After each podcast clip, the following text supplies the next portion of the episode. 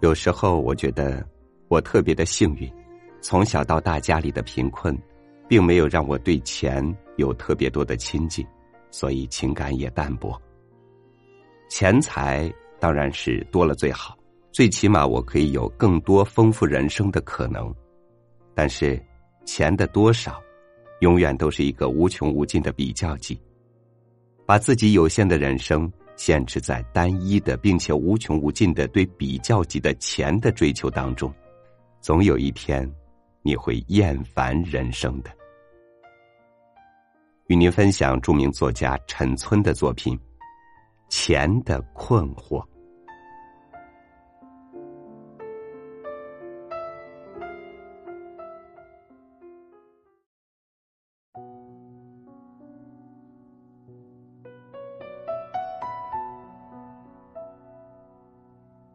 女儿生了人人有份的风沙，在家歇着，当爹的就当起了代课教师。翻开数学书，正好在教亲爱的人民币，书上的一分、一角和一元画的十分逼真。如今的孩子认起钱来，个个都是天才，其实是不必再教的。定睛一看。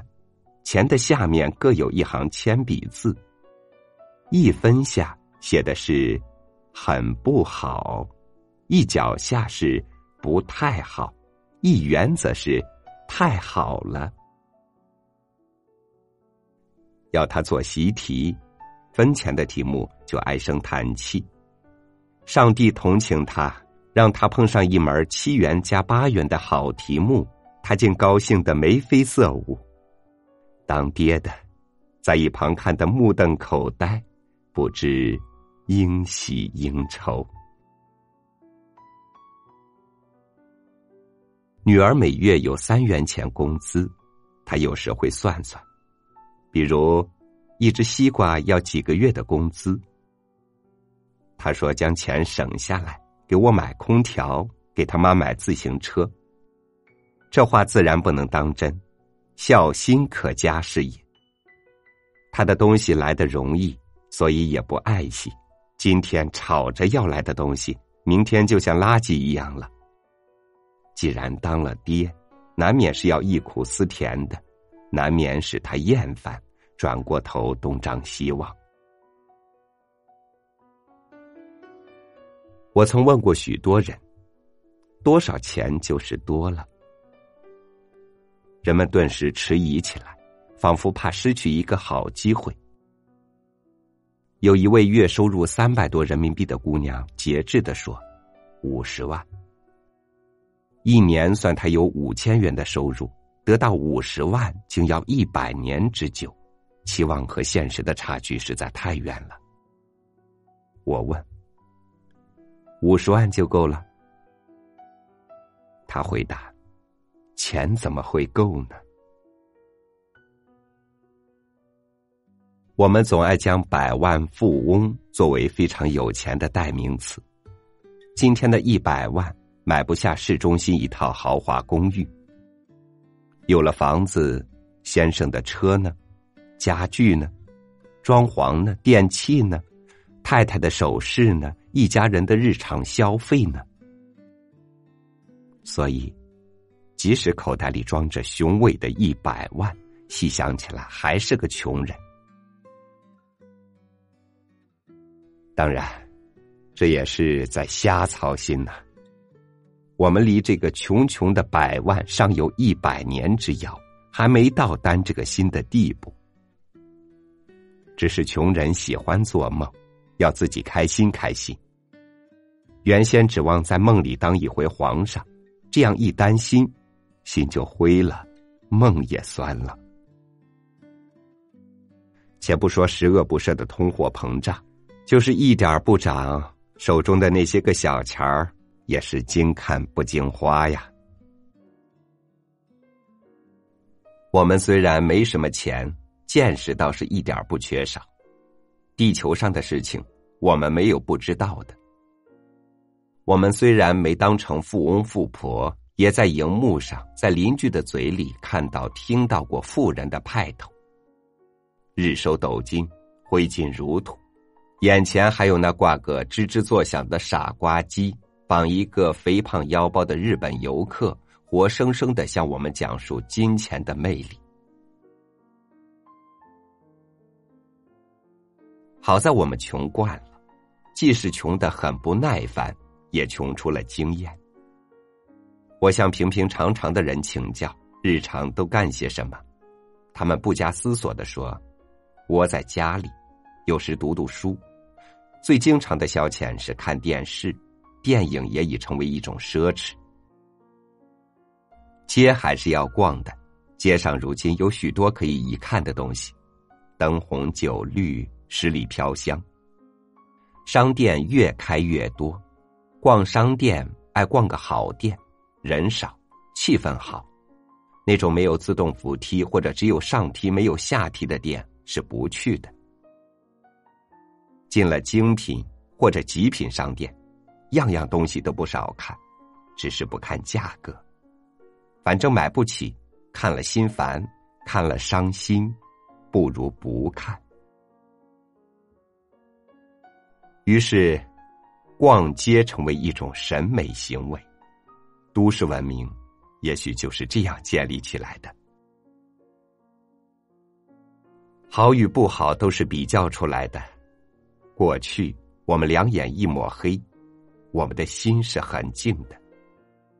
过去，我们见不到，我们的心态是很放松的。这样的日子一去不复返了。我们不光要受点穷，还要搭上焦灼和自卑。穷则思变，一个八字搅乱了一个中国。发不够的发。当我们陷入要发的陷阱，那两个圈圈像手铐一样的套住了我们。我在其中看到了悲壮，和中国足球一样的悲壮。穷了几千年的老百姓呐。说起来心酸，为什么要和自己过不去呢？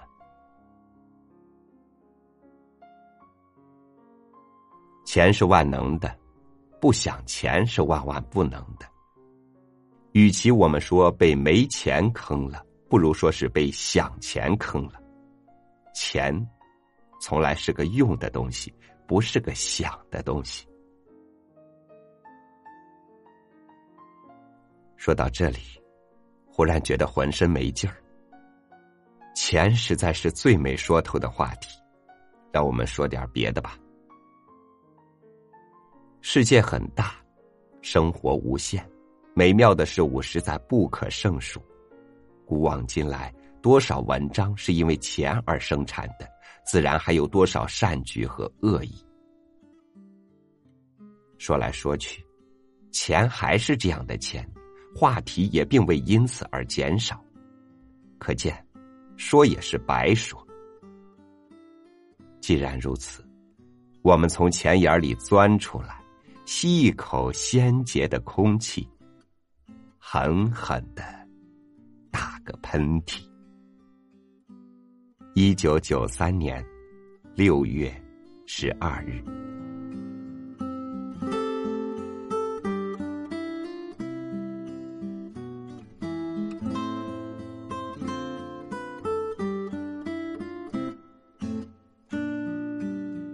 追求钱当然没有什么错，如果它能给你带来足够的愉悦的话。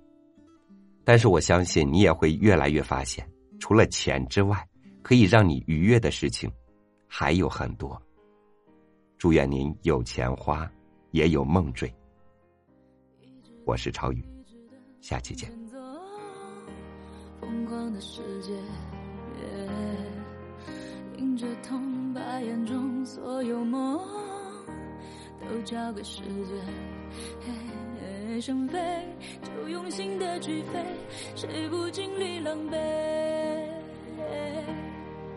我想我会忽略失望的灰，拥抱遗憾的美。我的梦说别停就让光芒折射泪湿的瞳孔，映出心中最想拥有的彩虹。带我奔向那片有你的天空，因为你是我的梦。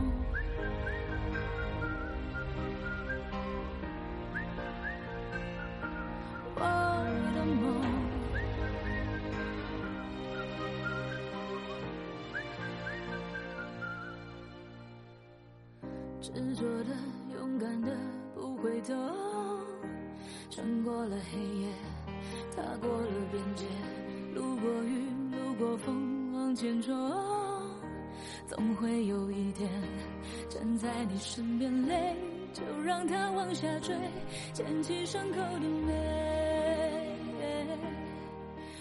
别以为失去的最宝贵，才让今天浪费。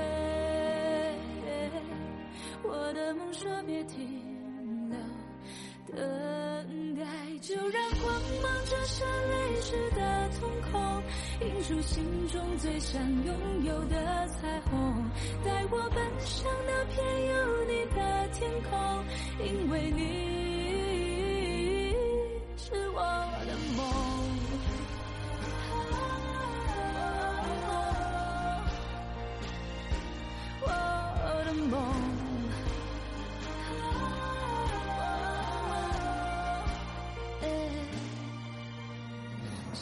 会怎么变化都不是意外，记得用心去回答命运的精彩。世界会怎么变化都离不开爱，记得成长的对话，勇敢的说我不再等待。就让光芒折射泪湿的瞳孔，映出心中最